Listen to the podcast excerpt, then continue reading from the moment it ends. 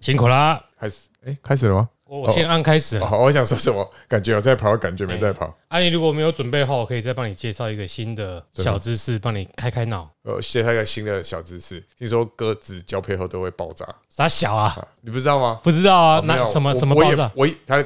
看这是个梗啊！我再一次 哦，再一次。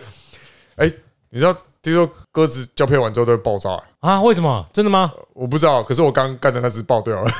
干，你有听过这个梗吗？ 没有感觉超级慢。我本来以为是什么很震惊的那个小 知识，对啊到时候你知道鸽子交配完都会爆爆炸吗？真的假的？真的真的吗？我不知道，可是我刚干的那只死掉 了，傻鬼，这是一个爆炸小的梗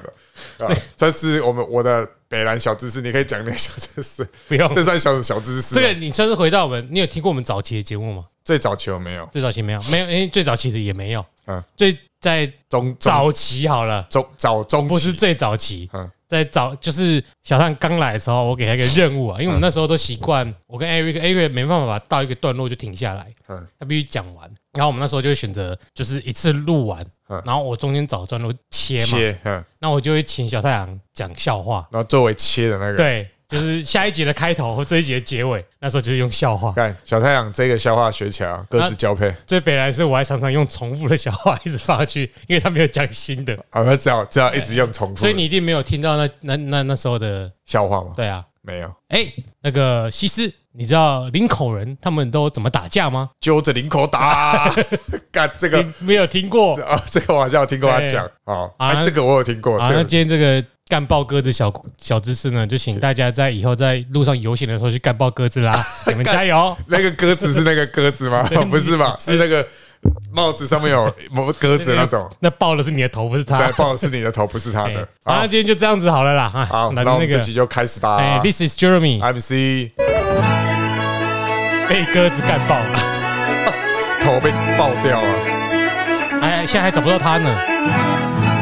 那个那个是个悲剧啊吧？我说，如果是被鸽子干掉还找不到，在白色恐怖时期，对啊，啊，我是说，就我们最近的记忆那一张照片有没有？嗯，嗯，还找不到呢。战国无双啊你，想在干什么？为什么找不到？都让你们执政了。温阳宁，对啊，哎，哦，不是， 不是方养宁吗？是啊，方养宁是局长，局长他他下们令打的，哎，对啊，可是打的那个人打的那个人找不到啊，编号都给了还找不到啊，厉害。显然编号是假的，所以有伪造文书了。嗯，哦，那我们这集来聊那阿一点，北上就知就找出来了，我觉得北上应该更多人被打，他会说该怎么办就怎么该办。怎么办就怎么办。那我们这集来讲个，我最近看了一本书啊，但是没有要讲这整本书，因为这整本书大概有七页吧，多少要六百多页吧，这我们不可能。没事，别在那边看字典啊，你好无聊哦。但我最近看的另外一本是八百多页的，那这个作者呢叫做齐习生啊，他是一个非常非常有名的历史学者，不是同级生，但那个深圳是那个深啊。那其哎、这本书，干我自己，这书名太长了，我都没有背哦。这干真的超长了。哎、齐其生比较有名的几本书哦，最早可以讲到它叫做《剑拔弩张的盟友》，太平洋战争期间的中美军事合作关系难。免就论文，你不要说什么那是书。啊，就是变成书嘛哦。那年年诶、断线是一九四一到一九四五年，看这本书要卖原价七百八十块，好，显然很厚。再来下一本哦，因为他写了这个剑拔弩张的盟友嘛，哦就讲中美的关系。对，那他下一本写的是这个从舞台边缘走向中央，美国在中国抗战初期外交视野中的转变，这真的是论文啊。真的是论文啊。那刚刚那个是一九四一到一九四五年以嘛，台湾为调节变相，然后哦什么试论什么什么什么， 然后刚刚是一九四一到一九四五嘛，这个是一九三一到一九四一，嗯就把前面那个补齐。那今年他要出，哎、是今年还是去年？反正就出了一本书，叫做我看一下这哦，对，今年五月叫做《分崩离析的阵营：抗战中的国民政府》哦，这本书原价卖一千一百块，总共八百多页，就是我现在在看的，哎，也只有你会买来啊，看，这 没有那么夸张啊。这个销量可能比羞耻的陷阱还差哎啊嗯肯。定是，这毋庸置疑。那这一本我要讲的叫做那《我从我我插一下话嗯，什么出版社？连经》啊，哦，基本上也只有连经会出这种书而已吧。也我也看一下是是。不是连经羞耻的陷阱是八旗文化，啊？八旗文化喜欢出这种东哎，西，对，对，它是连经出的。我看了这本，我要讲的这本叫做《从舞台边缘走向中央：美国在中国抗战初期外交视野中的转变》。那我要讲的，我要特别讲是其中一个东西，就是因为我们常常会吵一件事情哦，就在我们社会上常会说，哎，我们为什么大概是应该说这件事情可以被拆成好几个议题来吵，就是我们跟美国买军事武器啊。那第一个就是会讲说，为什么我们一定要跟美国买？对，好，这是一个我们最容易吵的 阿。北甚至有说，我们也可以跟中国合作啊，中国卖东风而已，让我们打他们了哈，干超级聪明的想法哈。不对，然后中国就是说波特，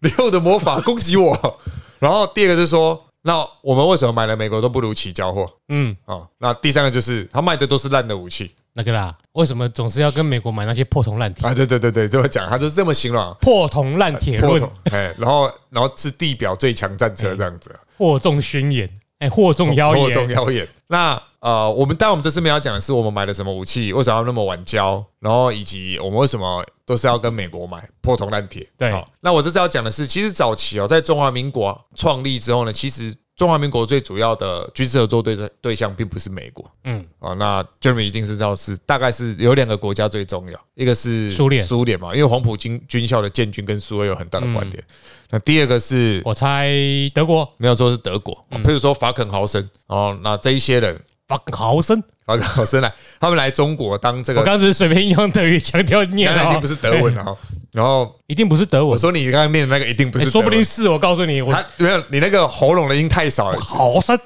感觉那个是中文的啊，那个是粤语，哎那粤语，然后比海森子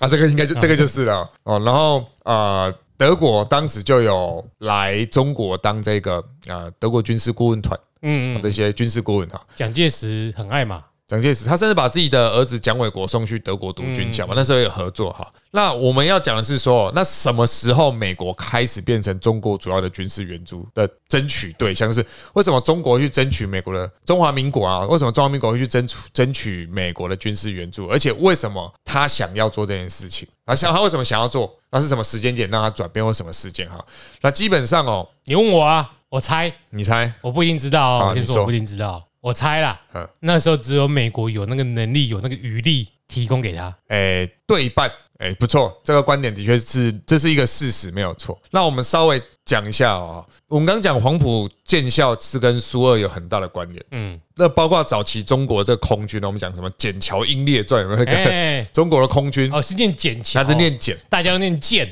我说是念笕吗？不知道啊，我都我听到都是念简呐，啊，反正就是哦念笕就是这个中国的空军建立最早其实是跟苏联和意大利有巴黎关是，空军大捷，对， 就是哦，巴黎是空军大捷啊，在抗战时期间嘛，空军节嘛，对不哎，对？对啊对对，那苏联跟意大利是中国空军、中华民国空军当时最主要的这个协助哦，协就是提供协助者，哦包括技术的指导或是飞机意大利哦意大利意大利的空军其实是在当时蛮有 Lamborghini，他是坐飞机的吗？那他做那个 tractor 嗯那个 j e c t o r 农业的那个意影机啊，哦哦哦哦，好说不定有关系啊。这个说明他那个引擎上做的。杜林啊呢，来自杜林是不是？你杜林，我就想到杜林，杜林的空难，整整那个杜林这支球队啊，哦，当时哦制霸了意大利嘛，对整只整架飞机掉下来，然后他们就王朝就结束了。我们 好，我们之后再好，介绍这些有趣的足球小就是历史。超。然后呢，在陆军方面呢，大概从一九三零年代开始哦，那呃，应该说一九二零末期哦开始哦，但一九三零年代最点最明显就是德国军事顾问团进驻了中国，然后协助蒋介石去组建这一个他们的中央军哦。那所以我们知道哎，所谓听到的这里啊哼，我想是不是政治上的需求，所以美国提供援助，政治上的需求，诶你你其实真的是历史系毕业的、啊，因为他的对手都是那一些后来跟美国作对的人呢。啊或是说你看哎轴对心这样讲国嘛没有错，啊，潜在敌人即使在二战期间也知道战后就是要跟苏联，对答，对啊就是我们上次那欧本海默稍对微提啊，到，对啊，那这个是其中一个原因，因为他怕你被拉拢到另外一边阵营对去啊。他也怕这件事情。那反正刚刚讲空军，然后再讲陆军嘛，嗯哦所以其实空军是以苏联、意大利为主，而陆军是以德国为主。可是当时的确筹筹组了一批蛮不错的中央军啊那、你各位不要说什么为什么没有海军哦，因为那时候我们基本上快要不靠海了。啊，我们的 你知道往后退吗？不过海军又有一个有趣的事情，因为海军分成呃四大体系，对啊，我的意思是，二战开战的开开始啊，中国已经快要没有领海的土啊地了。 哎一打就全部往后退了。 哎，不过海军四大体系，反正这里可以剪嘛哦。哎，海军的四大体系嗯干嘛干嘛剪？哦，因为我没有背哦，对海军真的很不熟，哦，你要我帮你剪掉这些你看起来很不熟的东西，也对不对，也也不需要啦。哎，反正就什么福州造船厂啊，什么那它些应该是电雷、马尾，对马尾然后杭州嘛。我看我也我也不太记得了，我们来看一下。四哦，四海一家对了，哎，就中国中华民国海军四海一家，海军四大体系分别是马尾、黄埔、青岛跟电雷哦这几个。 你喜欢马尾吗？我知道，我喜欢马眼， 请问那个绑，为什么你会喜欢马眼？请问那个绑双马眼的学 妹，之前有一个就是说我清大还交大的时候对，我今天在门校门口看到一个学妹很可爱，但她但我不知道她是谁啊，我只知道她绑了双马眼，那打她要打双马尾，打成双马眼，然后现在有嗯人说，看双马眼是傻小。你该不会是喜欢孙叔敖吧？并没有， 叔叔叔叔没有。然后呢，好，反正回到这个部分了。哎，大概在一九三一年哦，蒋介石哦开始筹组他陆军的改改建，就是改良，嗯，透过德国军事顾问团，的确也有所成效。那军容壮大的那一批军队的那一个军或那一个师会被编为所谓的教导团，就是示范团，嘿，就是开出去让大家看说，哦，原来改改编完之后会长这个样子。可是呢，这个作者其实齐医生其实在里面有提到一点说，蒋介石实在是太喜欢把这种资本直接拿出去打，不管是剿共的时候，还是抗战一爆发，他就把这些中央劲旅丢进去战场，然后很快就没了。嘿，哎，所以这也解释后来为什么他还是那么需要依靠地方，但他本来就需要依靠地方军阀支持他。可是为什么那个依中的程度那么高？因为中央军在早期基本上都几乎都快打没有了。一开始就太倚重他自己的精锐了。对，太倚重他这，就是蒋介石有他，他认为蒋介石有这个缺陷存在啊。那但是呢，不论如何呢，从一九三一年过后开始啊，其实德国军事顾问团这个改改编的，就是说他们协助组建的这个呃中央军，其实是颇有能力的。可是呢，在在一九三七年中日战争爆发之后，这就出现一个问题哦，因为日本后来其实跟德国是轴心国，对同盟的嘛。那一开始呢，德国还愿意提供提供中华民国一些协助，嗯，因为他们其实分成两派，军事顾问这个部分呢是德国国防部的，对，那德国的外交部始终认为纳粹德国应该跟中华民国切断关系，因为我们他应该要支持日本才对。可是德国国防部认为不应该，哦因为其实中国当时跟德国真是有武器往来，就是军火买卖，呃。德国卖军火给中国，那中国出口稀有金属，什么铬啊、镍啊这些东西给德国，因为这是这是德国在，呃，他们在制造他们的军火的时候需要用到的一些稀有金属。嗯哼，所以国防部跟外交部其实是采不同的立场。可是随着战争越来越往后推移，那尤其是可以想象，什么时间点一定是，呃，德国要跟中国完全断绝关系，基本上就是呃，日本跟德国还有意大利组成轴心国的时候。虽然在那个时候就已经一直开始慢慢断关系嗯了，要选边站啊，要选边站哎好不要老是想说等交等距外交啦。对哎，还有我们这个什么清中友日，然后什么亲美友日和中，哦，拍谁？我看你真的很会，果然是支持者。嗯当然哦，除了在投票那天嘛，哦对啊，对啊对，没有错，我也是这当个样然，子啊当然，当然，当然。。那好，我德国科这粉，我骄 傲。我们这集流量要飙上去了啊。那呃，德国跟中国的军事合作是断了，可是中国还是要有军火，对所以当时呢。就像你刚刚讲的哦，沿海地带基本上都打光了嘛，嗯，那要运送军火就是两条路，第一条是从缅甸哦走这个滇缅公路上来，哦从仰光站上来，好，第二条是走大西北，就是从新疆那边苏联的军事武器进来，对所以当时中国哦，可是缅甸当时是英国的嘛，啊那英国跟中国向来不是处得很好，这大家基本上有这个概念。， 对，所以呃，中国想到的是，那我要跟苏联买武器，贷款，然后我就是跟苏联贷款，然后再用苏联贷款给中国的钱跟你买武器。对好，这是一个。迫于不得已，因为我们在很久很久之前讲过，抗战一开打，中国的沿海地带开始掉了之后，那最重要的税收关税基本上就收不到了，对所以没有什么钱。好，那重点来了，苏联虽然愿意提供协助，呃，苏联并没有那么真心，嗯，哦，早期他是愿意提供协助，在抗战爆发前哦，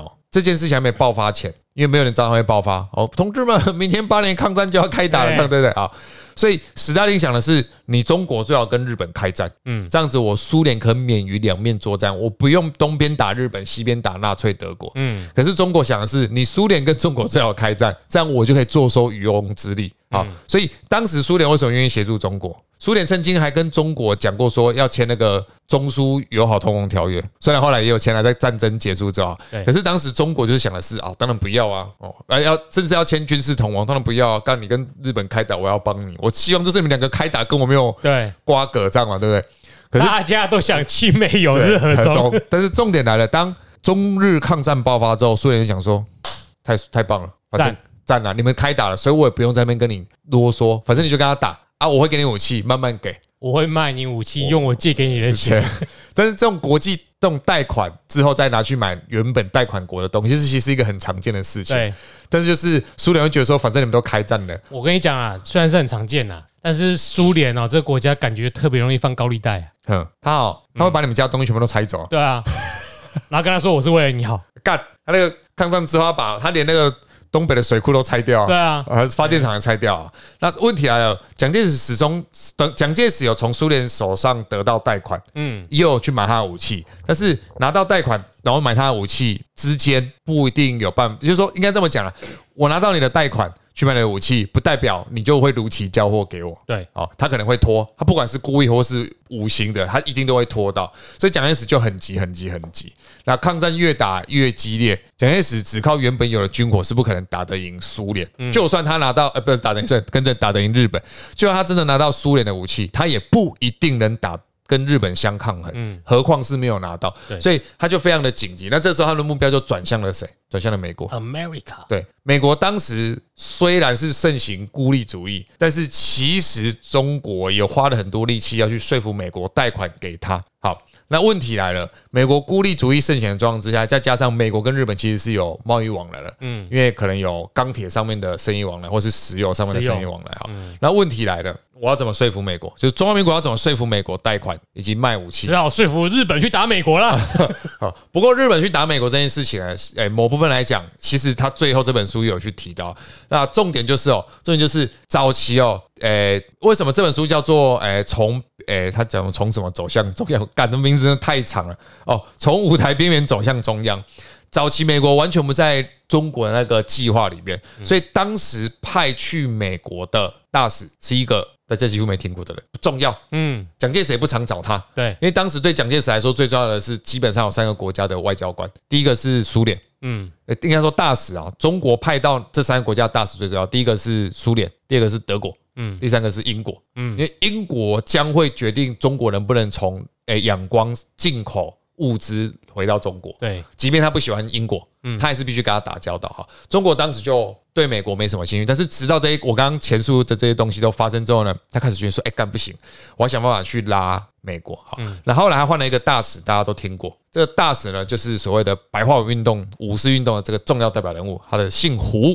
不是，没有错， 胡适去。但是各位要知道，外交官就像是我们在夜店把妹一样，虽然我没有去过夜店把妹， 就是你要够无耻，哎然后你要够积极，至少你不要你不够无耻，但是你要够积极，你不够积极，你要够无耻。但是显然胡适给我们的印象，他既不无耻，也不积极他也不积极，人家觉得说那是人家要不要贷款给我们啊，我们要尊重人家。啊。在夜店里面啊，这个人要不要跟我喝酒啊？我要尊重人家，我要等人不家来要主说动夜店找我把妹啦，当业务员就要啊，这样。也是啊，当业务员哎要呀这样子啊。对啊所以胡适始终认为中国要体谅美国的困境，包括他们的孤立主义，包括他们的民情，包括他们有什么困难。然后，如果我是蒋介石，我会想说，干，那我刚好派了这个外交官过去。 后来呢，因为胡适始终没有进展，进展，嗯，哦，所以蒋介石后来派了一个人去访美，这个人大家可能也听过，是宋美龄的弟弟，叫做宋子文。哦，宋子文完全符合，够积极，也够无耻。所以他前后奔波我哦地自己区，乱猜的啦哈。啊，以孔宋的家那个宋家的名声呐，嗯，你多一点贷款啦，中间也有点机会啦，是不是啊？小孩啊，你你屌你个仆街哎啦！呀所这就以一百月来，中间咧减钱，袂要紧吧？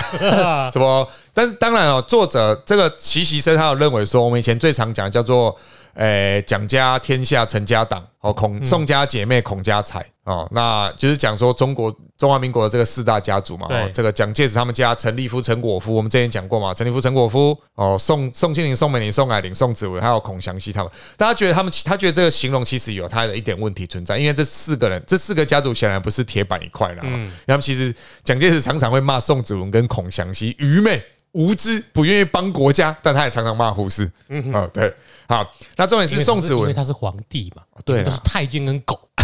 这个形容好像也有一点逻辑性啊哎。对，那宋子文的确替中国拿到了一些东西，不过美国在早期贷款给中国，他们有很多顾虑，就是我刚刚讲的孤立主义、民情压力，还有他们觉得说我为了中国跟日本反目成仇，反正我可以减少对日本的出口。可是我不，可是我也不要去帮，我也不要去贷款给中国，因为日本觉得说啊啊干，你这样在搞我嘛。所以早期哦，哎，前后包括胡适、宋子文他们去争取到的贷款金额，其实前后只有争取到四千五百万美金，其实对一个国家的贷款来讲，并没有很多。对于正在战争的大国家来对，说，基本上没有很多。所以蒋介石他们其实用了很多方式去争取哦，包括他们可能想要争取这个啊、呃所谓的呃租借法里面的物资，因为美国后来其实他有搞了一个租借法，在珍珠港事变之前，他有一个所所谓的租借法案哦。那这租借法案就是你需要的国家向美国提出申请，然后我们会去评估你需要什么，然后给你多少。那你们你们也可以想象哦，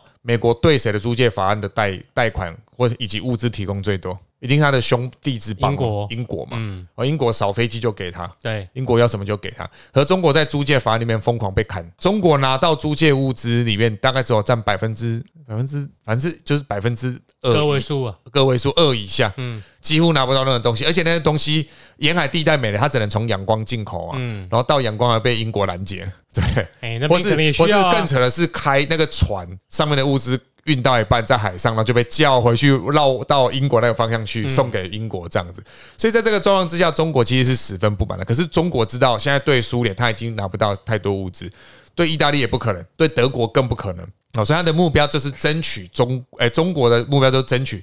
呃美国的物资协助。那直到什么事件之后，美国才直接大量的，虽然这个大量在当时二战时期，对于美国比起美国提供其他国家的物资来说，中国得到物资其实是非常非常非常少的。嗯，可是。什么事件之后，美国才跟着开始大量的物，就是基本上不太再去太苛刻很多东西援助给中国，当然就是珍珠港事变，因为他已经完全不用顾虑日本这那嗯点，就而跟且你发翻脸啦在，跟你翻脸了嘛。那日本也是在日本决定发动珍珠港事变，在这一件我们讲的这件事情上面，最主要原因是因为日本其实在一九四一年的。后半年有跟美国提议说，你不要冻结我的，因为当时美国对日本已经冻结资产，而且不跟他有太多贸易往来，那日本受到很大的影响，所以日本跟美国说，我们签协议，你解冻我的资产，你也跟我做生意，那换来的就是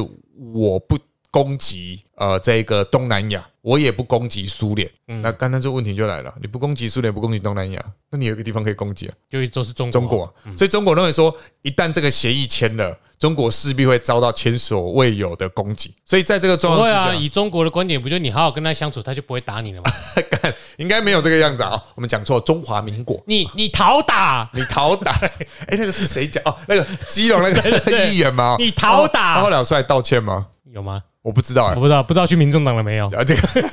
还蛮适合的啦、好，那在这个状况之下，中国就极力透过宋子文他们去说服美国不要做这件事情。当然，美国也承允诺说他们其实不会做这件事情。那因为这个缘故呢，我在十一月底中，诶、美国跟日本这个谈判就破局嘛，所以十一月底，所以很快十二月初，日本就决定。发动珍珠港事变哦，所以在这个之后呢，为这个过程其实就是作者所讲的。他说，为什么叫做从舞台边缘走向中央？他有很多我刚讲的那些历史背景因素，嗯，好、不过呢，我再提一个另外的事情哦，这个地方就要替蒋介石说几句话哦。当时哦，当时这个呃，很多人认为蒋介石提出那些租借法案的物资内容也好，或是要进行这个所谓的诶换装美式装备的这些总诶三十个师的计划，都是为了拿美国的物资来加强自己的军事实力，好对付中国共产党，而不是对付日本。听起来是中国共产党的说法呢。而这美国学界很多人这么认为，可是实际上是蒋介石深知，其实蒋介石这个计划在很早就提出了，在德国顾问团还在的时候，他们就有类似的构想，一直到一九三九、一九四零年代，他们想要透过苏联拿到相对应的物资来强化他们的这些中央军。啊强化他们的部队，可是美国人认为说，你提这个计划就是为了强化自己，然后去打别人，而不是为了真心抗日。你只是拿我美国的物资来来这个当你的皇帝，嗯，所以我不给你，诶刚刚好嘛。你又不是说什么震惊的用途，尤其谁更加强化美国人这个看法，就是史迪威，嗯，哎，就是史迪威嘛。所以在这个状况之下，详见上上上上是上是是上不知上道上上到哪？哪一集啊？那所以可见这件事情，美方的流派他们认为，美国学者他们认为的观点是长这个样子的。好，不过这这里其实是，呃，各位要知道说，就是我们之前也讨论过了，如果没有中国军队拖住日军，日军这些军队丢到了我们在欧本海默那集有讲，丢到了太平洋战场上面去，美国这场战争要打多久，还有能不能打得赢，可能都是个未知数。所以中华民国在抗日时期，应该说在二战的太平洋战战场上面，确实有它发挥的功效，这是无法抹灭的。哦这是无法磨灭的。那诶，至于当时呢，中国想要去取得这些援助，他其实只拿到一小部分，他只有拿到一小部分。可是呢，中国深知他一定就是要跟美国争取物资，没有其他国家了。其他地方都在打仗，也不会给你啊。哦，即便到现在，所以这期应该说，我们什么时候开始跟美国发生这种渊源，然后去争取他的物资，或是跟他贷款？其实早在这个一九四一年的时候就已经发生了。所以，如果你要在那边靠腰说为什么每次都跟美国买，哎，请去慈湖跟蒋介石靠腰，哎，不要再跟现在的不管是民进党执政的，或是接下来不管谁选上，或或许国民党，或许民众党，虽然会是一场灾难，但是不要再跟他们靠腰说为什么要跟美国好，因为从一九四一年开始就是这个样子做了。而好且一样客观的因素就是当时啦，嗯，其他国家没办法卖你，对啊，他们也没有办法，他们没有能力啊。有能力制造武器的国家都在打仗啊，谁有多东西给你啊？嗯他现在是除了美国敢给你，有谁敢把东西卖给你啊？对吧、对啊，